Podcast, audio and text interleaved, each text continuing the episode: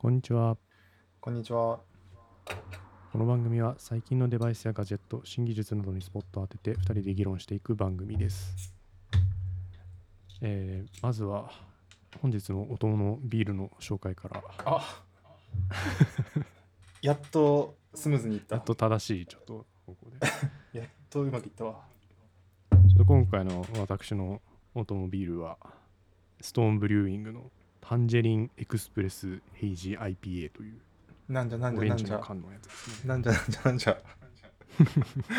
えっと、もう一回いいですか？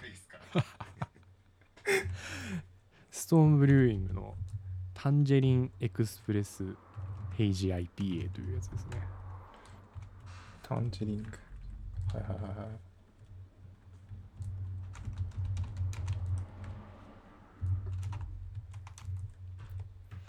たね、IPA シリーズ。へえ。どこのやつ？アメリカ？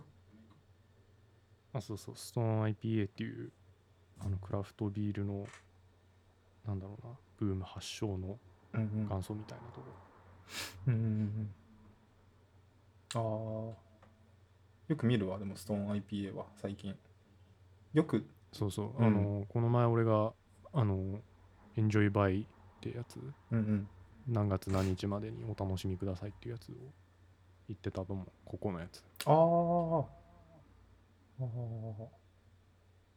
え飲むの初めて？へこれはね、飲むの初めてなんだよ。えいいですね。うわ。今ちょっとなんかさ記事調べてたらさそのなんか本場っぽいなっていう記事が出てきてこれなんだけどさあのタップがすごいたくさん。タップルームっていうのが。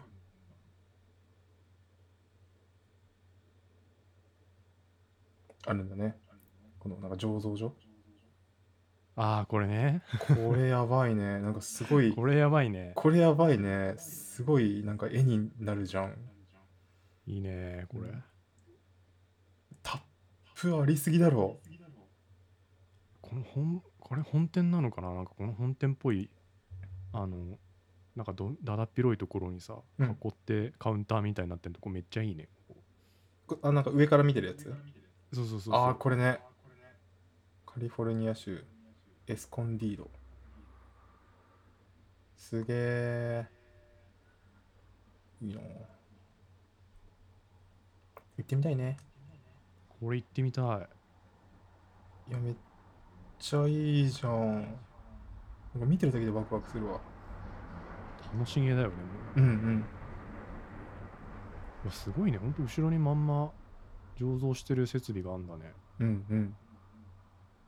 あれ？なんかあの中目黒のあんなイメージ？なんだっけなんかビール作ってるとこ見れるとこなかったっけ？中目か代官山かどっかに。あああそこか。なんだっけ？忘れした。名前出てこないや。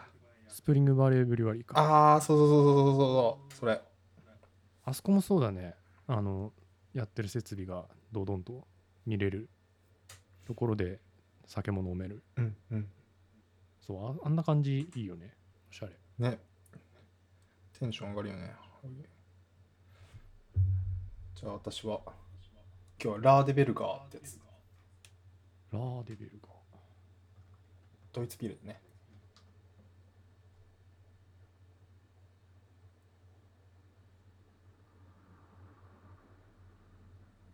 はいはいはいこれですね。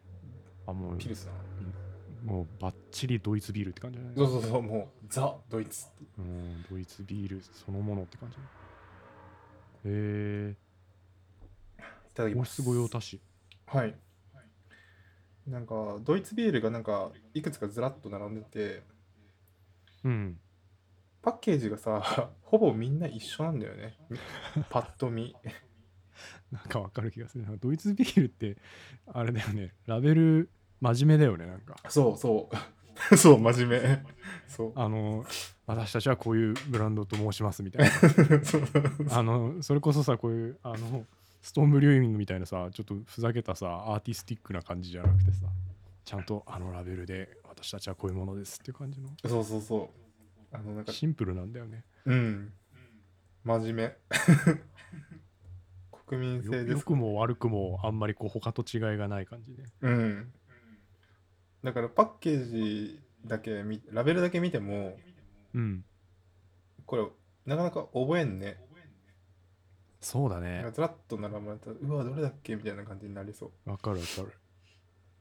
よっぽど好きなのでもうこれって覚えない限りはうん。なかなかこうパッて見つけられないよね。うん。ベルギービールはそんなことないんだけどね。なんかドイツ本当にその ほぼ一緒。ラベル。うん。わかる。ね。ああとなんかメキシカンビール？最近なんかすごい見るんだよね。メキシコ。うん。すごい見る。もう棚一列メキシコみたいなの置いてるところはへえ。あんまりメキシコのビール飲んだことないかな。コロナ以外に全然知らない。あそっか。コロナメキシコか。確かに。なんだっけ。テカテカテってやつ。とかすごい見るああ今調べてたら出てきた、えうん。これ見たことないわ。嘘。テカテソルうん。ああソルソルは見たことあるかも。そう見る。この辺は。ああと最近すごい見るのがこのセルベセルベセリアアジェンデっていう。なんかプロレスラーみたいなさ顔がなんかラベルに載ってんだけど。ああ本当だ。マスクみたいな。そうそうそうそう。これがなんかすごいいろんな種類出てる。へえセルベセリアって言っていろんな。IPA もあるしポーターもあるし。本当だ。ワイ種類いっぱいあペーもある。しそうそうそうそう。これ結構見る最近。るいいね。うちの近くだと全然見たことないな。ああこれどこで見たかな？えっとライフとビッグカメラでなんか見た気がする。ビッグ強えな。ビッグねうん。今日も行ったんだけどうん。なんか一時期よりねなんかい勢いが落ちてるというかうん。なんかわかんない。俺が思うにいやちょっとサボってんなっていう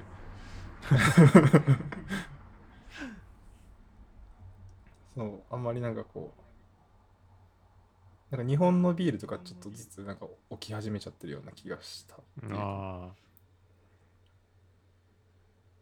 なんかでも多分なんかそんな傾向な気がするんだよね。俺もいつだか近くのビッグ行った時うん。あの最初はいろいろ置いてあんなと思ってああ楽しいじゃんと思って。うん。なんか間空いていったらなんかだいぶ在庫処分的なさ数が減ってきてて あれあんまり仕入れる気ないのかなって思った覚えがある。うん全天的にそういう傾向なのかもしれない。なんかのうん。そのなんか家飲みが一回落ち着いてきたのかもしれないよね。ああそれを見越していろいろ入れてたのか。かもしれないな確かに。なるほどね。そう。そんな感じで。ちょっと今度はメキシカンビール狙ってみようかな。飲んでみようかな。うん作ったら買ってみようそう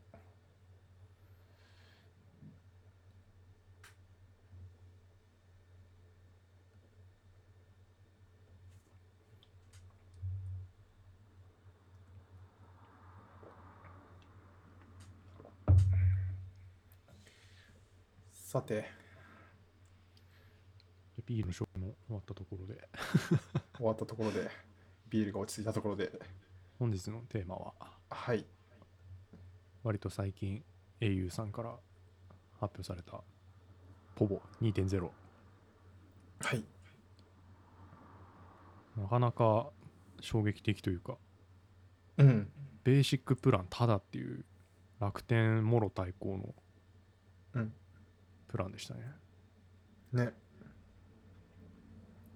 まあ、楽天が1ギガまでただに対してポボは128キロまでならただで使えて他もっと速いスピードが使いたいよってなったらオプショントッピングって呼んでるけどそれをうん。買ってくれというシステムを取ってるわけでね。はいは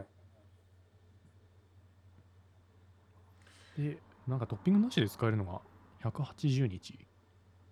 完全無料で使えるのが180日だったかな？うん。だからまあ無料で本当に維持したかったら180日に1回は何かしら安安いものでもトッピングをしなきゃいけないと。はいはい。ね。これさあのうんいいなとは思うんだけどさあの、うん。なんで毎回10ギガ出ないのかなって思うんだよね。絶対にやってるよね。そう。す間がすごい開くんだよねどのキャリ。3と20はないよな。そうそうそうそうそう。なんでっていうなんか大体3なんか20だけ作ってその間広げてだから3とか5とか7とかで作ってさ。どの10ないんだよねそう10作んないんだよね。10とか15とかなんかそう。刻まないんだよね。そこを開けて。そうなんだよな。なんてことだ。っていう。だからなんか記事とか見るとなんか完全無料。なんかユーザーが自由にとかってそんなテーマ。テーマというかそういう歌い文句でやってるんだけど、うん。実質縛ってんじゃんみたいなあそうそうこれこれ。お客様一人一人が自分のライフスタイルに合わせて利用するプランなんだけどなんかその間が空いちゃっててうん。本当に、あのライフスタイルに合わせて利用するプランっていうものを実現しようとするのであればもっとこ小刻みなデータ容量のやつも作ってようみたいな。っそうね。ていう声もあるとだからちょっと、うん、いいはいいけどちょっともやっとみたいなっていう声があるっていううんあんまり手放しでは褒めらんないよねうーん、そうだね。でもまあ、いいのか？いい人はいいのか？ありがたい人もいるのかな？使い方で。そうそう使い方次第かなという気はするけどねへえ。トッピングね。しかも eSIM も対応してくれてるし、ね。そうだね eSIM はもうやっぱありがたいよねね。でかいよね。今時。まあただちょっと au 系の eSIM の対応はあんまり良くないという話もありうんうん。結構契約開始直後だったっていうのもあっていろいろトラブってたらしいのでうんうんうん。なんかその辺はもうちょっと今後の改善を見ていった方がいいかもなって感じだねうんうんうん。ドコモも止まったよね、最近。そうねなんか、どうしたの急に？ドコモさんがね。やらかしたと楽天ならねなんか1ヶ月に1回ぐらいやらかしてても、ああ楽天かっつって言ってもらえるけど 怒られますよ。楽天楽天やらかした時よりもドコモやらかした時の叩かれっぷりやっぱ半端じゃない、あー、ね。日じゃないね。うん、なんかやっぱみんなどこかでこうドコモは絶対やらかさないというなんかあれがあるんだろうん。まあ、使ってる人もね、多いからね、どこがねうね。そうね日じゃないよね、楽天は昔から使ってる人も多いだろうからうん。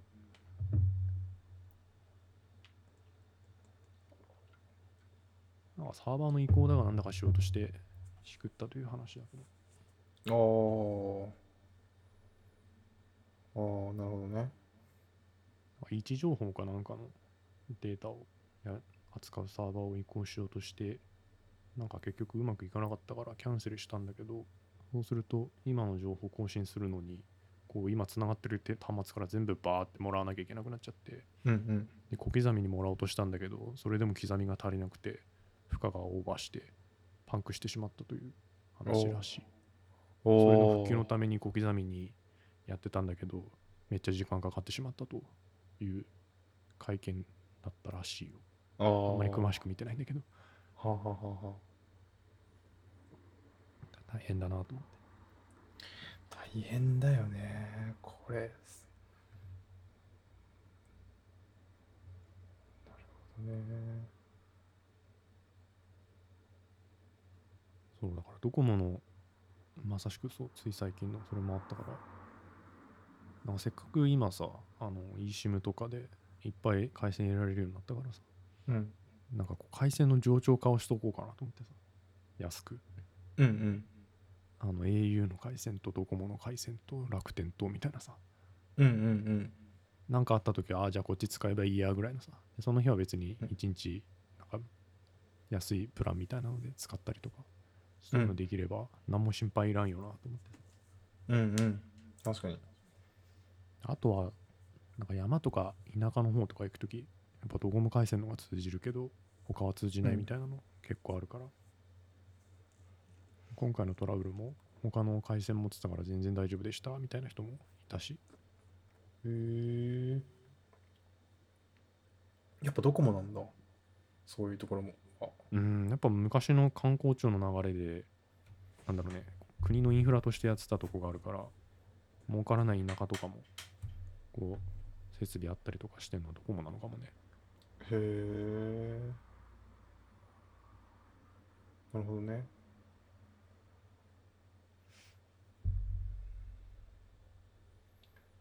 確かに。複数持つのはありだよね。ありだよね。やっぱり。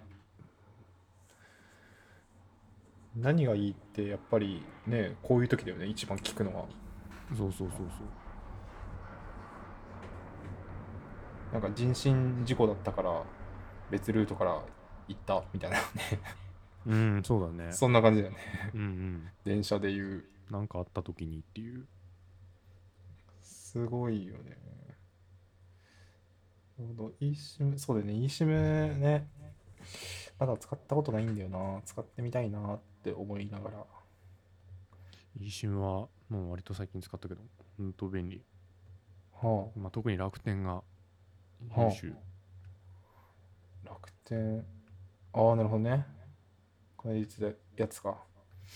そう楽天がねやっぱ後発なだけあってなんかもともとのなんだろうねみ三大キャリアってやっぱ昔からこうショップがあって人が対応してみたいなうん。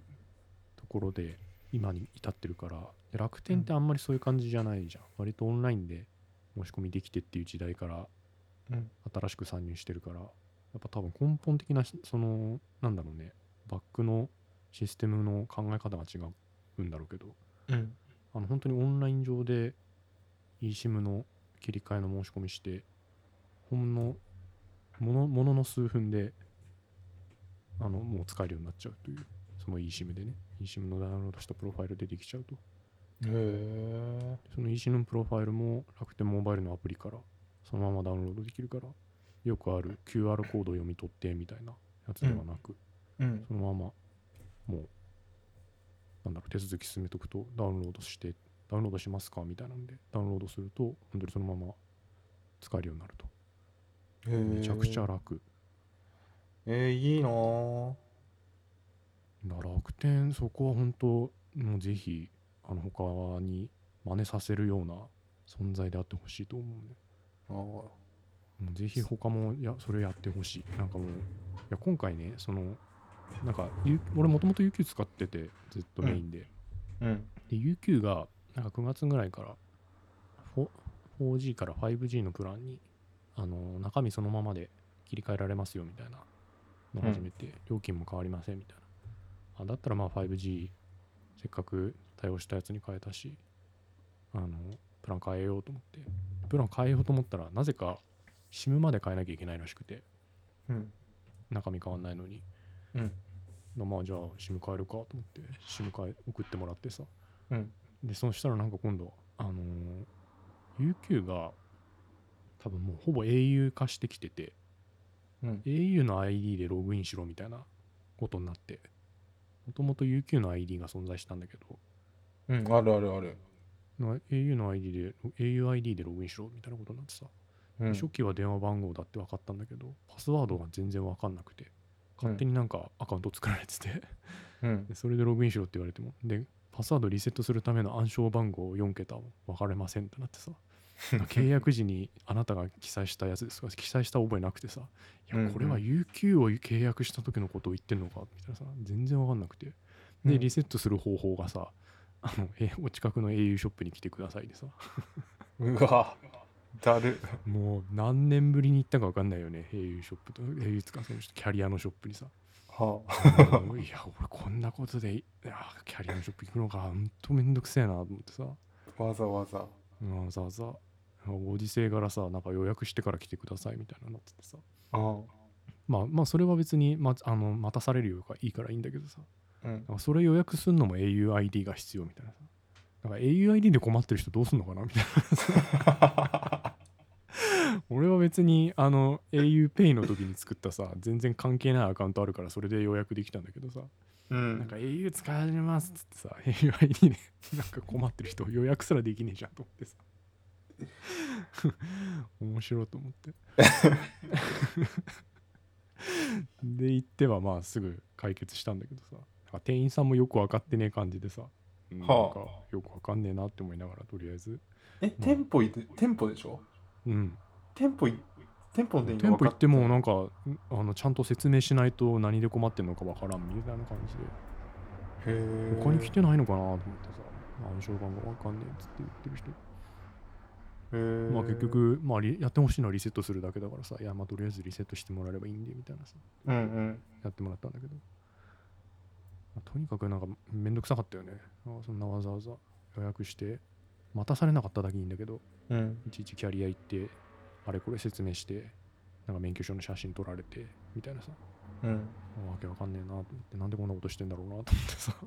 へー。やっぱなんかそういうとこ全部こうオンラインでできる楽天は偉大だなと思ってさ。そうだね楽天。も申し込みから今に至るまで一回も店とか行ってないもんね楽天は。ああで多はあ分なんかそういうリセットすするとかつっても多分なんか店舗に来いってことはまずないと思うんだよねうん。今時店舗に来いって意味わからんよなと思ってな。でも楽天店舗構えてるよね。あるある。まあでもやっぱりそっか店舗に行多って分ねそう手話聞きたい続きでって。そう店舗に来いはないんじゃないかなと思って。よっぽどなんか使い方が分かりませんみたいなさちんぷんかんぷんのおじいちゃんおばあちゃんとかはうん。話聞きながらやんなきゃいけないとかで行くのかもしれないけど、うん。手続き上でなんか行かなきゃいけないとかはないんじゃないかなと思ってて。うーんあなんかそんなよくわからん4桁の暗証番号をリセットするためにわざわざ本人確認をしなきゃいけないってなっていやめんどくせえなと思ってさ、あ。なんかキャリア使うときはそういうとこも気にしたいなって話。確かに。店舗恋はなんかなえるよね。ね別になんか悪いことしたわけでもないのにさ。うん。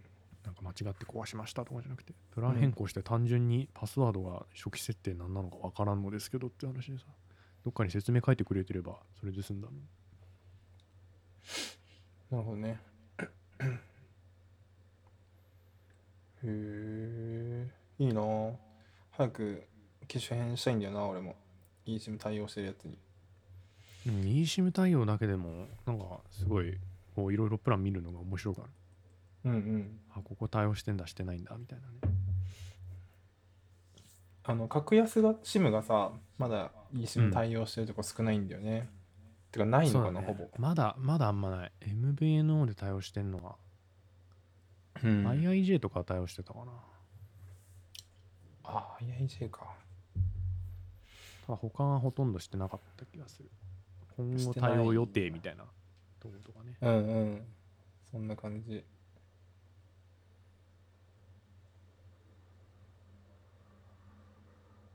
そう今日本通信使ってんだけど結局使わんなってなって、なってきて。うん。あとなんか急に通信できなくなっちゃうことがやっぱああるわ。あやっぱり。うん。でなんか繋がんなくてもう一回再起動してみたいな。再起動するとまた繋がりましたみたいな、うんでまあちょっとねーって。確かに Y モバイル使ってた時はなかったな。そうなんだよな。なんか謎の通信できないが、多発したせいで日本通信やめちゃったんだよね。うーん。まあ内容はいいんだけどねそういや20ギガプランはめちゃくちゃいいんだよ。電話70分、ね、あれでそれなりに通信できるんだったら、いやマジでこれ最高じゃんって思って入ったんだけど。うんうんちょっとねなんか回線でストレス抱えるのはなんか本末転倒だなと思ってさ。ういんくら安くても通信できない高速通信はいらないと思ってる派だから。うん。何のためのそうそう通信お金払ってんだったら別になんかもう多少足してでもあの不満がない回線使った方がいいなと思うから結局やめてしまったんだよね、確かにね。だそういう意味で言うと UQ めちゃくちゃ優秀なんだよねうん。U- UQ まあまあ値段はなんだろう MVNO に比べればまあまあ張るんだけど回線に関しての不具合は一切ないというか不満がないああ。はあ、は確かに。UQ は、パッドだけ UQ なんだ、俺。うんうんあの、月1000円ぐらいのやつ。データ通信だけのやつ。あ電話番号ないやつねそうそううん 全然問題ないね。一度もない。そうなんだよ、いいなーって思ってて。で、なんか、新しくちょっと変えようかなと思ってて、せっかくだから。うんで、今ちょっと、あの、安く使えるからさ、その、リブモってやつうんなんてやつ？えーリブモでいいのかな ?LIBMO、リブモ。あのー東海ホールディングスって、あの、水ってとこ、うんあそこが携帯の代理店も携帯の代理店とか、うん、とかいろいろ、あそこなんなんでもやみたいな感じじゃん。いろいろやってるからさ、水売ったり、確かになんかいろいろやってるガス、ガス屋だ。ガスガス屋から始まってる。そうそうそう、ガスや水や、なんだあと、そう携帯や、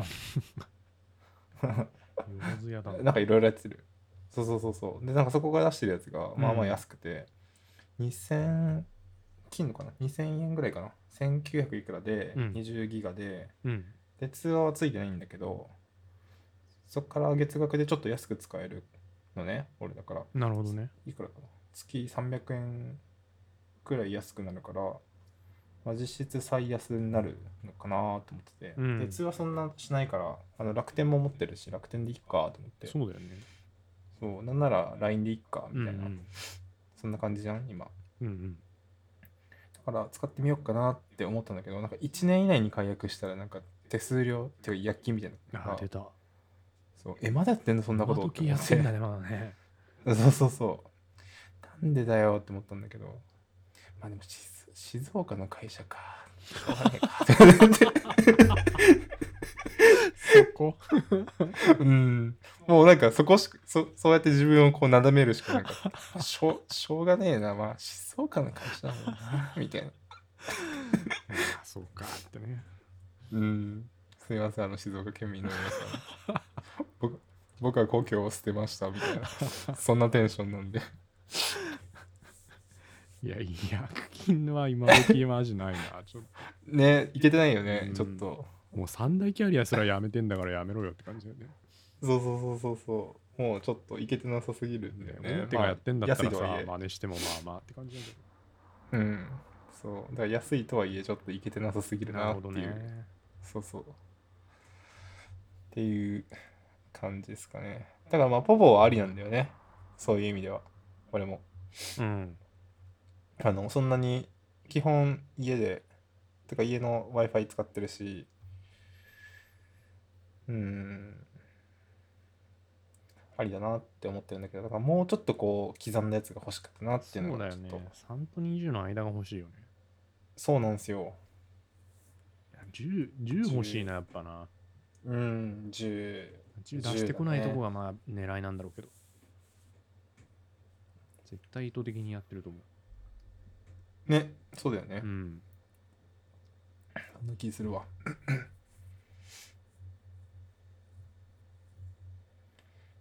まあ多分まあ10もし仮に出てきたとしても多分割高なんだろうな、まあ、2000円とか。そうだね。この感じでいくと多分2000円ぐらいだろうな。ぐらいだよね、うん。多分3000円ぐらい出してこ出ないあ2000 2000円かな。1500円ぐらいじゃ出してこない。出そう出してこない。雰囲ある。ある。そう。だからちょっと。まあまあまあって感じですかね。まあね。ちょっとこれはちょっと様子見かな。うん楽天の無料が切れるまでにはなんかこういろいろ考えておきたいなと思ってああはいはいはい。あるね。楽天の無料が切れた時にどうするかをちょっと考えておきたい。楽天を1ギガ以下で抑えて、そのままとりあえず保持しておくのと、うん。なんかもうちょっと今回みたいな通信障害あった時に別でやれるやつを持っておくかなって感じで、そうそうするとなんかドコモ回線の MA の方がなんかいいのないかなと思ってるんだけど、ちょっといまいちどこがいいのかわからないんだよね。あなんかね、OCN モバイルが割といいみたいな話を聞いていろいろ調べてたんだけど、あうん。どうもなんか電池の消費量が異常に上がるらしくて、ほなんか冗談だろうって思ったんだけど、なんか本当にそうらしくて、なんかあの他の SIM と差し替えて使うと明らかに消費量が違うみたいなことをやあのちゃんと説明してる人がいてさあそうなんだ。と思ってなんかなあその回線の切り替えとかの頻度によってなんか変わんの安定性とかで変わんのかなみたいな、まあ、繋がりにくいとこにいると電池消費早いじゃん。そう繋がったりね繋がらなかったりみたいなとこだとさなしょっちゅうそのオンオフオンオフみたいなことやるからなんか消費が早いのが分かるからあなんかその辺の理由なのかなと思って。じゃあ使えないじゃんと思ってさ。難しいと思って。そんなん使ってみなきゃ分かんないよなと思ってさあー。ドコモか。まあそうするとさっき言ってた IIJ ぐらいかなと思ってんだけど。あリブモもドコモっすよ。あリまブモど。うなんだ？うん静岡だけど 見かければね俺1年縛りって聞いた時点でもうないんだよね。ああないね。ちょっとね俺もう縛りりはないわ。あのダメだった時即切りできたいできるようにしときたいから。うんそうなんですよね。あの MNO はやっぱ日本通信の例もあってで扱ってダメな、自分の環境においてダメな場合があるからダメだったらもうそんな何ヶ月も払いたくないから。うんうん。最初試してダメならやめるはできるようにしときたいんだよね。うんうんうん。そう。ああとソフトバンクでさちょっとなんかちょっとイラッとしたのが一個あってうん。あのーピクセルを今検討してるのね、うん。言って言って結構言ってると思うんだけどでなんかソフトバンクってその新規で入ってきた人に対してその端末代2万円まず割り引きますよっていうのをやってるのよ、うん。でなんかその割り引いて端末がいくらで買えますいくらで買えますみたいな説明をすごいしてくるのね。うん。でなんかその端末だけ切り離して考えてんのかなって思ったんだけどなんかそのそれをやるためにはやっぱ一回ソフトバンク入んなきゃいけないらしいの。うん。まあ、出るときは自由なんだけど最初は入んなきゃいけないみたいな感じのこと言われててあうん。そうかーって言ってでさで月額のプランがさあの7000円って言われておお3ギガだよ。さすが。意味わかんないよね。でしかもなんか3ヶ月以内に辞めたらあのブラックリスト載っちゃいますよっはいはい。て言う,、のよ。でしかもなんか3ヶ月って言ってるくせに結局払うのは4ヶ月分なのよ。だからなんかいろいろなんかイラッとしてきてでなんか普通今今2000円ぐらいで使ってるじゃん。うん。でそれがなんか4ヶ月続くってことじゃん、うん。そうプラス5000円乗っかってくるじゃん月額、うん。2, 万2万ぐらい乗ってくるわけじゃん。通信料でで端末代2万引きますよとかって言ってさそれを歌い文句にしてんじゃん、うん。そこなんか行ってこいっていうかさあのプラマイゼロじゃん。うん。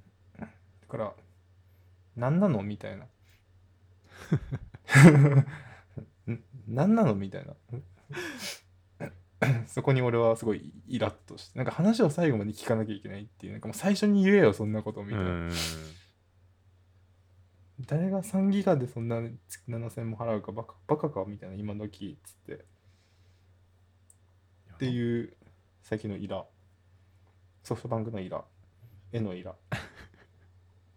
なんていうかさ本当なんか三大キャリアで契約するメリットがもはやなんか本当にない気がするんだけどさ。ないね。ないよね。ないないない。全くない。いや本当にだってさそう言ってるようにさなんかなんだろうね端末代を安くしますよみたいな言うけどさ、うん。結局基本料金が高いからさそこでたっぷり払うんだったら意味なくねって思うんだよね。そうそうそうだったら俺別にもう何も思考停止であの SIM フリーのスマホだけ買って格安プラン契約すればいいじゃんって思うんだよね。全然そっちの方が安いじゃんあそう。そうそうそうそうそう。なんかね。でなんかさ解約のタイミング間違えると違約金2万とか言われんじゃんあそうそうそう。ふざけんなって話だよ そうそうそう。なんでそんなお前と縁切るタイミングまで考えなきゃいかんのじゃんみたいなさ。そうなんだよ。いけてないなお前は。いけてないよ。ね静岡の会社かつって。いけてなさすぎんだろつって。ほんとね。でお前どこだ会社つって。そんな感じ。だからちょっとなんか本当にイラッとしたっていうかなんかなんかすごいなんか安いでしょ？みたいな感じの顔で来んの。うん。あの 店員さん？うん。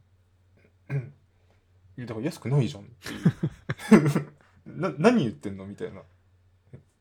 そうそうそうそう。っていう イラそういやなんかさしかもそうなんか多分めちゃくちゃうまいことやると多分安くできるんだけどなんかそんなクソくだらないことにさその店員と話してさ、なんか説明見てさなんかあのクソちっちゃい字で書いてある説明全部読んでさやることの時間のがもったねえだろって思うんだよね、そうそうそうばなんかバカじゃんそん白いさ。なそんなに時間そう。頭悪いじゃんもう。そう。白紙の紙持ってきてなんかこれでいくらですいくらですってこう手書きで書かせてこれさ最後にさ 話し終わったのでこれいりますかとか言われているいるわけないだろみたいな。いりますか。いるわけないだろ そんなん。みたいらいなねえよって そうそう。もうちょっと考えてくれよみたいな。なんかさいやほんほんとマジでキャリアで契約してる人たちすげえなと思うよなんか。そう本当に腹立ったね。もうすごい時間食ったわと思って、ねいやそう時間もったねえなと思うんだよねなんか。そう。話聞くのも結構疲れるじゃんっていう。い疲れるよあれマジで。ねなんかどうせこいつらうまいこと言ってんだろうな裏があんだろうなって思いながら聞かなきゃいけないじゃんあそうそうそうそう。でこれ本当に必須なんですか？みたいな聞かなきゃいけないしさ。そうそう。めんどくさいんだよね。疲れる。そう。そうなんだよ。疲れる。本当に。非常に疲れる。なんとかかんとかオプションこ月500円のやつが1ヶ月だけ初月だけ入ってもらえれば事務手数料が何円安くなるんですよみたいなことでさ。1ヶ月で解約してもらえればいいんでみたいなさ。だったら最初から入らんわみたいなさもう。ね。本当に。めんどくさいんだよねあの。そう。やめてほしいそういう意味ではよくやりましよくやってくれたなって感じあの前の総理大臣が。あそうだね。感謝してます。感謝してます。いや有言実行ろいろ言われだと思うよ本当あそうそう。まあいろいろなんかいろんなところからさ声はあるけど。そういろいろ言われてるけどこれに関しては。いや本当携帯料金はよくやってくれたと思うよ。本当にありがたいよね。携帯代金とあの eSIM の対応は間違いなくうん。その功績だと思うんだよね、うんうん。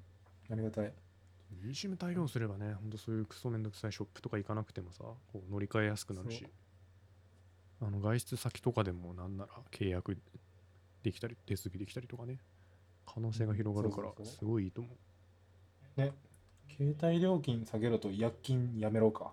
そうだね。いや、だよね。あれは本当に助か助かったとかありがたかったな。ナイスって感じ。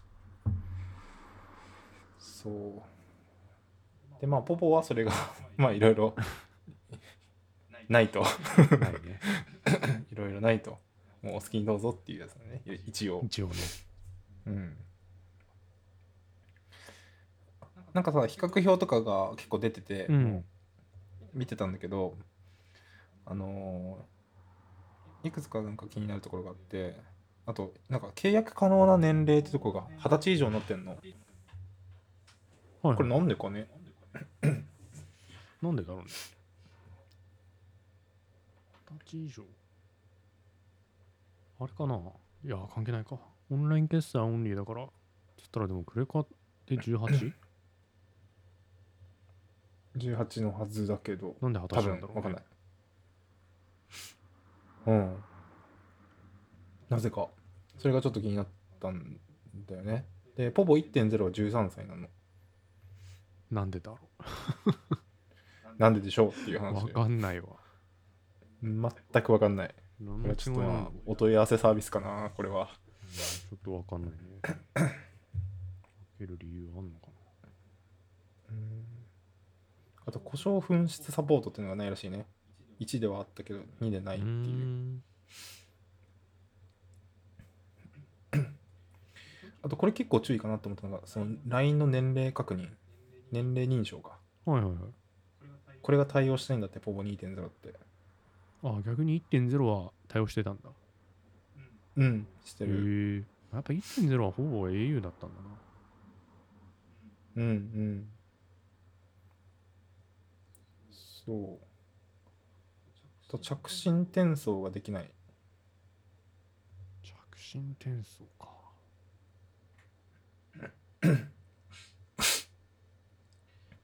まあ使う人は使うだろうけどねうん。全然使わない人は使わない。あんまり使う覚えがないな。その辺が1との違いっうん。ぽいんかな。あとダゾーンか。ダゾーンとスマッシュってやつが使えるんだってね。ああ、なんだっけ。なんとかなんとかトッピング。そう、コンテンツトッピングっていう。な180日に1回課金するんならそれを入れるのが一番最安みたいな話だああ、そのこのスマッシュ1日使い放題よりもそっちの方が安いって書かれてたうんうんうん。スマッシュ。なこれ何？番テレビ番組みたいなのが見れるのかな？スマッシュって。見たことうないけど。んあんまりもう何が見れるのかよくわからないダダゾーンはスポーツ見れるじゃ。んスポーツ確か。ね。あ、ドラマだ。ドラマ、音楽、アニメ、バラエティなどの映像作品。うーん24時間なんだうん、通常月額550円。コントッピングで使うと24時間220円。そどうなねどうなんだろうねうん。これを220円で入るやついるのか？まあ、そのあれじゃない？いやなんかそのためにそのためにやってんの。マジ？そういうことか。よく、よくやったな、スマッシュって。スマッシュさんも逆に。そういう。扱いでいいんかって感じだけど。でも、なんでもいいじゃん、正直、ここの枠、ここのまあポジションって。確かにねそういうことか。よく食い込んだなっていう。スマッシュは、まあ、あえてスそのマッシュよくやったっていう。無料回線維持枠として一定の課金が見込めるから喜んで入ったのか。な、うん。うん。確かにそうだわな。その枠でしかないわな。220円。しかもこれが唯一なんでしょ？この220円っていうこう安さでだけで言うと、安さ価格帯。だからよくまあ独占なわけじゃん、そういうことだね。ある意味。確かに他がないからやっぱここに課金してもらえるからっていう見込みなんだろうな。うん。よくやったよスマッシュさん。いやそれ絶対こんなん考えてないわけないから確かに言ってるようにこれは無料回線維持枠の課金なんだろうね。そこの枠なんだな。うん。ダゾーンはだってこれ多分真面目なあれじゃん多分。7日間ってさ。うんうん。打倒スマッシュだって。月月550円でい24時間220円って高すぎるもんね。う普通んに一月見ろよって感じだもんね。うん。そういうことか。これ無料枠なんだな。多分なんか他と戦って勝ち取った枠なんだろうね。うん。逆にちょっと気になるけどね。何のサービスなんだろうって気になってしまった逆に他を差し置いてスマッシュ。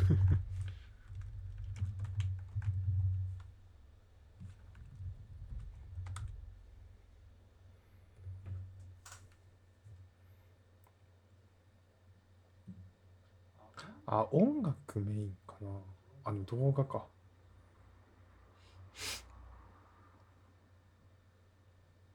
うーん。なんかあんまよくわかんねえな。縦縦画面で見ることをなんか前提としてる感じの、うん。韓国ドラマ？違うか。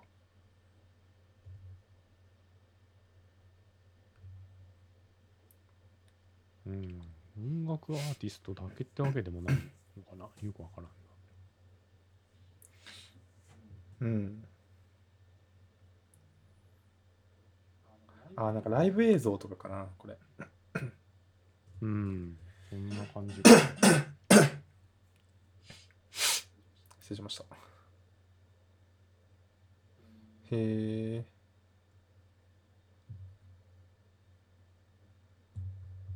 なるほど。まあでもあれか au 系のサービスっぽいなあそういうことか。サービスですわああ、そういうことか。だからか。あれだな多分加入者が少ないからそこ上げて。あの無料枠で無料維持枠に入れておいてでこうやっていやもう24時間せっかく使えるんだったらなんか見てみるかっつって見させる作戦だな、うんうん。あの回線の維持のために220円払ったけど本来の意味で24時間見れるんならなんか見てみようっつってハマったら儲けもんみたいな。うん。そういうことだ。理解しました。うんあとちょっとこれ面白いなと思ったのが、あのギガをもらうっていうサービス。ローソンで買い物をするともらえるだかっていう？あ、そうそうそうそう。ローソンだけじゃないんだよ。結構いろんなとこで使えて。うんえーっと、な何個くらいなんだろう。今、みざっと見た感じで10 20弱ぐらいあって、しかも、ローソン、ドトール、すき家、丸亀製麺、ベルシアなん、かはま寿司ね、ビッグエコー。そうそうそう、やばいでしょ。カインズ、ベーシア、ヒマラヤ。ああ、このちょっとあの半分から下はあれだわ。ちょっとなんだそりゃだわ。銀座でフットサル、三島スカイウォーク。三島？そこまで静岡じゃ三島スカイウォークそんなさ毎週行くわってとこじゃねえじゃんそうそうそうそう。すごいねそこにラインナップしちゃうぐらいないんだな逆に言うとうんなるほど夢を語れ札幌とかあるようなんだこれ。これだけ初めて見たんだけ？ど。ポロだけサロモン、プライウッド、リーボック。お、リーボック。ザ・ファーム。まあまあまあ、ちょっと後半ちょっと、なんじゃそれだけど。そうだよね。ローソン使えて、ドトール、スキヤ、丸亀、そうだねウェルシア、はま寿司、ビッグエコ5、6個ぐらいこのがそれなりにあの近くにどこでもあるって感じの、辺。うん。まあ、ローソンドトール好きやそうだね この辺は使う人も多いんじゃないかなギガを探すだって。ポケゴーかな、これ。あなんかなんだっけ？なんか黄色を探すとうんたらかんたらって書いてあったなうん。全く意味わからんかったけど俺なんか、ポケゴーの延長かなみたいな。延長っていうか、なんかパクリかなって思ったでもそういうなんかいろんなとこに行って、あの、この、なんか黄色い、黄色いっていうか、なんか白い、なんか、卵みたいなやつをゲットするみたいな。こと？捕まえるみたいな。いや、多分いやもう今月通信量が少ないから早く捕まえないとみたい そうそうそうそうそう。な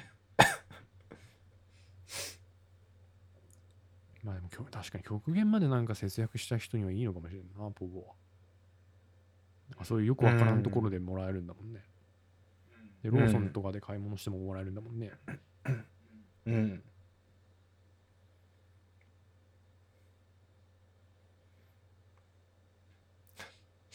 でもなんか、行動をコントロールされてる感まあじでね、なんかやばいよね。なんか俺はあんまり。俺もあんまりこれをあの実践しようとは思わない思わない思わない。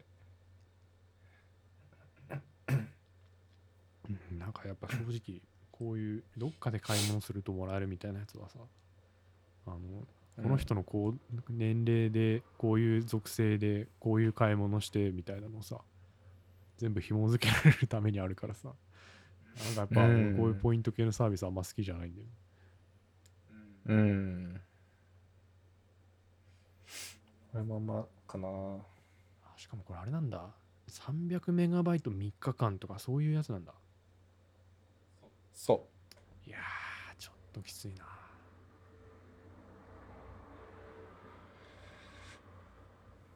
まあ毎日コンスタントに結構な量使うっていう人にはいいのかもしれないなう。うん。そうね。あしかもこれやっぱ auPay で払わなきゃいけないんだそうそうそうなるほどそう。ペイです。なるほどそうだよね。そこじゃないとどうやって、手縛りですどうやって紐付けるんだろうなと思ってたけど、そっとか。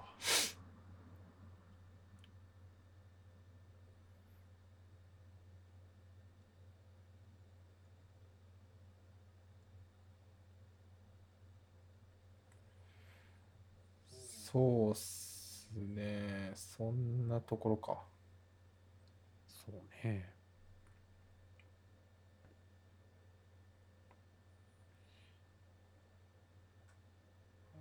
まあでもまあ持っててもいいよねうん、そう。いや無料で維持しといて、24時間使い放題だけはお得かなと。うんすごいねなんかこの天下の KDDI 様がさあの楽天の席を奪いに行くっていうそうね。面白いよねまあでも、それぐらいやっとちょっとこう、対抗馬になり得るだけ成長してきたと思ってもらえたんじゃないかな。あ楽天頑張ってほしいんだけどな。あね。なかなか。後発は辛いよね、どうしても。後出しじゃんけんされちゃうからさ。ね。こうすごい画期的な画期的革新的なやつを出しても毎回こうそうそう。そうあんじゃあこうしよっかな。絶妙なところにこう滑り込まれるもうじゃあこうしよっかな。そうそうそう。偉そうに来られるからさムカつくよね。かぶせられちゃう。楽天 通信エリア対応だけ頑張ってくれほんと。なんかそこに不満がなくなったら全然楽天でいいんだけどな。うん。そうだね。楽天。いや楽天のプラン悪くないと思うんだよね。使った分だけのやつでさ、でちゃんと上限あるし。しねでなんなら上限超えても使いまくれるし。そこうんはすごくいいと思うんだよな、でいかんせんそのベーシックな使いが心地のところ。エリア対応頑張ってほしいな。今回のほんとマジで eSIM とかめちゃくちゃ便利で、なんかね他のキャリアによっては eSIM 再発行するにあたって手数料取られるみたいなところ結構あってさえ？いやそうなんです eSIM の再発行で？びっくりでしょボタンぼちぼちやっそうなんですよ。るだけなのに？え？って思うでしょ。いやマジなんですようん。なんのふざけんなってなんの思うでしょそう。何の手数料ねそうだって物理のって SIM ない送ってくんだったらさあの包んだりなんだりでさあの郵送だったりでお金かかるから納得いくんだけどさ、eSIM そんなお前データをもう一回送ってもらうのに金かかんのって話でしょ。いや案外あるんですよ、うんなんかねポボもね本来はかかるんだけど今はキャンペーンで無料っていう手を取ってるらしい。へえせこいよね。だからそういうとこ含めて楽天は応援したいんだよね。潔いもんね。楽楽天ってね。なんならだって物理 SIM に変えるのもタダだからね。意味わからんよ。あ。お前それタダでいいのかっていうさまあ必死ですわね。てさ大丈夫かお前みたいな。SIM に変えるぐらいはお金取っていいぞみたいな。契約はし続けてなんかこう上げたくなるとか応うん。とりあえず援したくなるね回線数ぐらいはカウントさせておいてあげたいなんか。やめやめるのはなんかかわいそう、そうだよねまあ、楽天な。プラン的にまず20ギガま使うことほぼないから。大体まずうん。1キュッパに収まるし、うん仮にうんもうめっちゃ使いまくってしまったっつってもプラス1000円で済むわけだし。うん。で電話代はかかんないしね。そうね。悪くはないんだけどね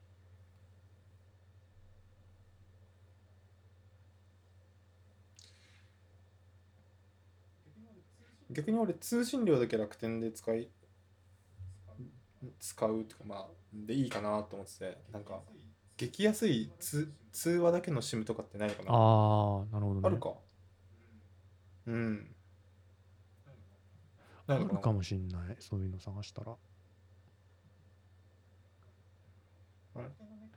楽天のネックって今うん。通話じゃん、楽天のツアーはね確かに良くないわ。だから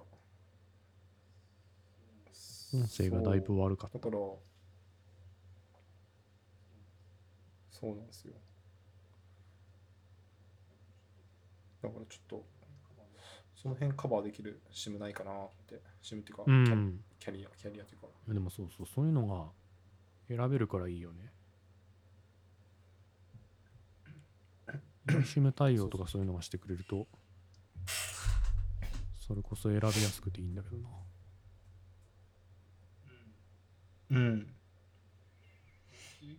だから1ギガでうん。通話5分とか、ありそうだな、でもその辺。でなんか500円くらいだったら超嬉しいんだけど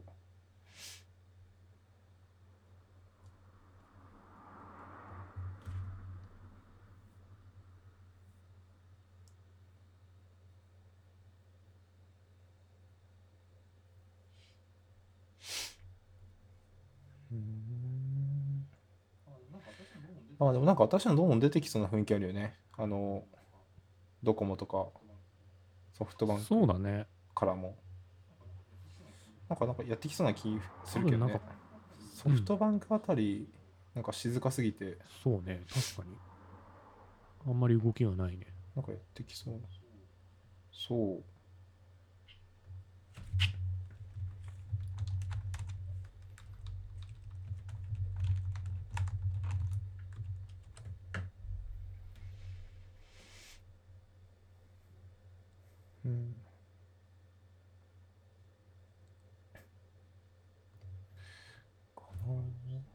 あるとしたらその辺かなって感じそうね。いや、でも実際なんか 結構、こう各社対抗でいろいろプランが出てきそうな気がするんだよね。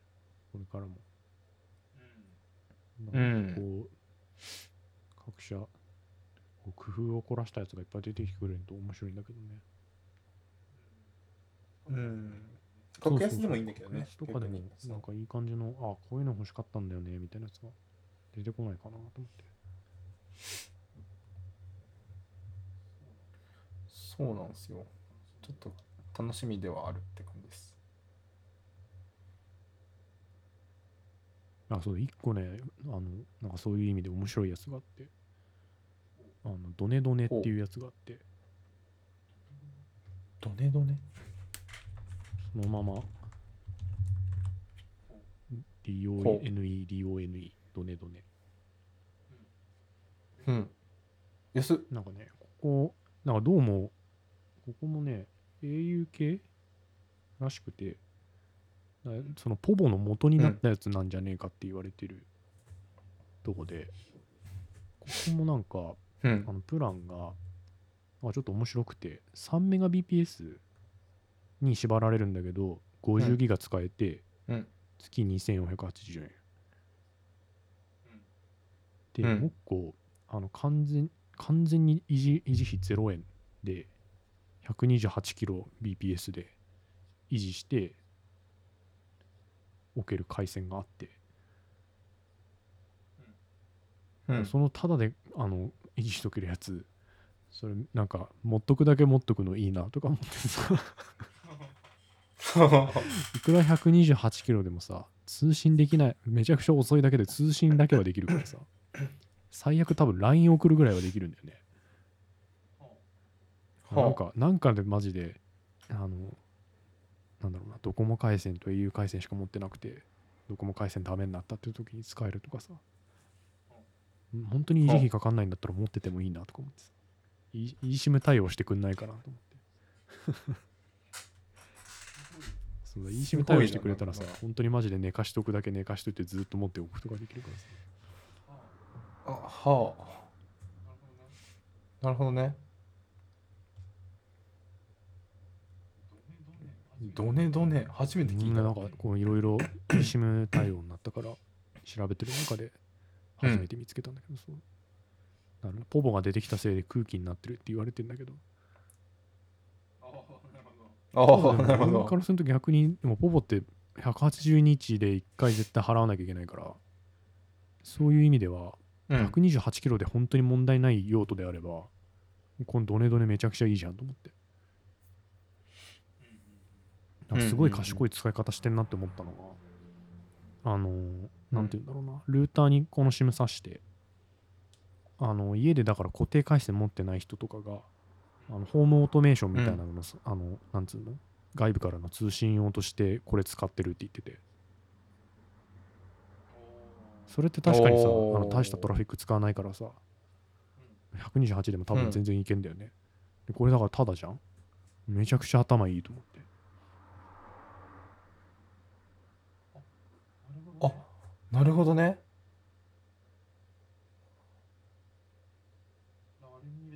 じゃああれに入れときゃいいんだ。なんかポなんだろう。あのそうそうポケットそう。そうそう Wi-Fi みたいなやつとか。モバイルルーターみたいなやつとかにホームルーター。とかなんでもモバイルレーダーとりあえず挿しといて。で家の例えば外からエアコンつけたりとかに使えると。だから家おう。普通はそれ固定回線とかある感じで使うんだけど固定回線なしでなんならタダでそれができるようになると賢いと。お。うそうだから面白いね。使い方によってはなんかこう面白いなと思ってそうそうそう。えちょっとやってみようかな。ちょっと1個余ってんでね。そうそうそう。いやだから面白いじゃんこれ。だからこういう面白いシム出てくんといいなと思ってさ。これいいシム対応してくんねえかなと思ってんだけど。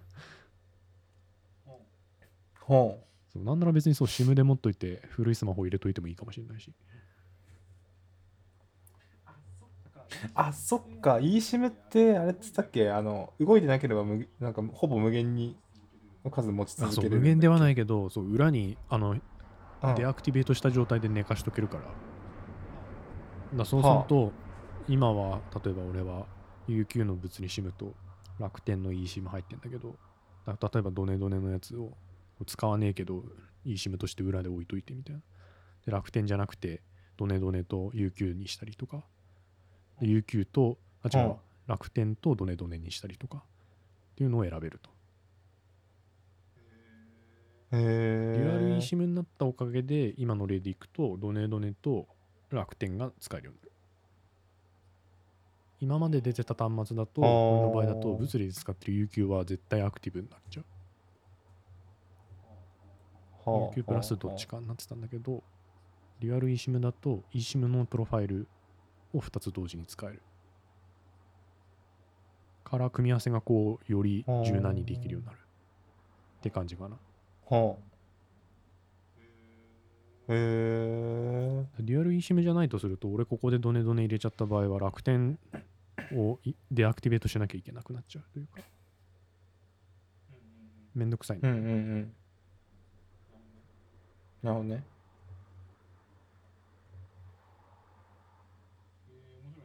えー、面白い面白いねそうこういう変わったやつがさ、なんかもっといろいろ出てきたら面白いなと思って。なんかこう正面から喧嘩売る感じじゃなくて、ちょっとこう変わったところから攻めてくるようなやつ。うんうんうんこれねあのエントリープランですね試しにお使いくださいなってやつか？そう、なんかね、もともとはその3ギガプランかなんかを試せるみたいなやつなのかな。うんで、なんか今後はだから、もうちょっとそういう、ポボみたいな感じのやつを目指しているらしい。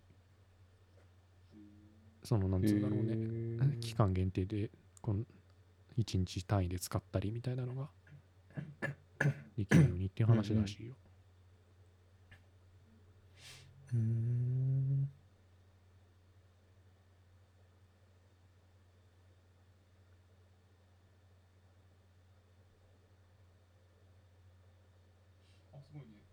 あすごいね。急なウェブ会議とかライブ配信を見たい時の時間あ、そうそう単位そう。そう、で多分その話。通信できるチケットってやつか。はあはあはあ。なるほどなるほど。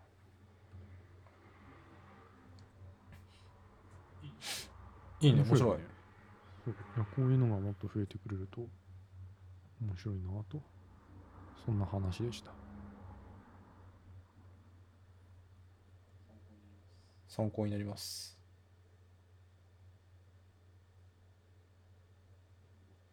なるほど。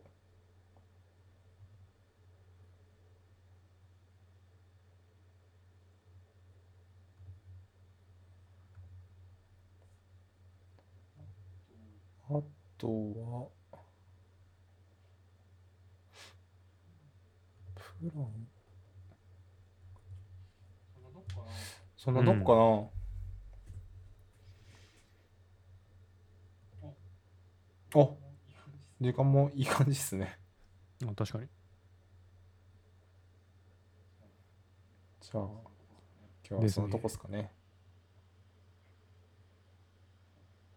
じゃあお疲れ様でしたお疲れ様でした。バイバーイバイ。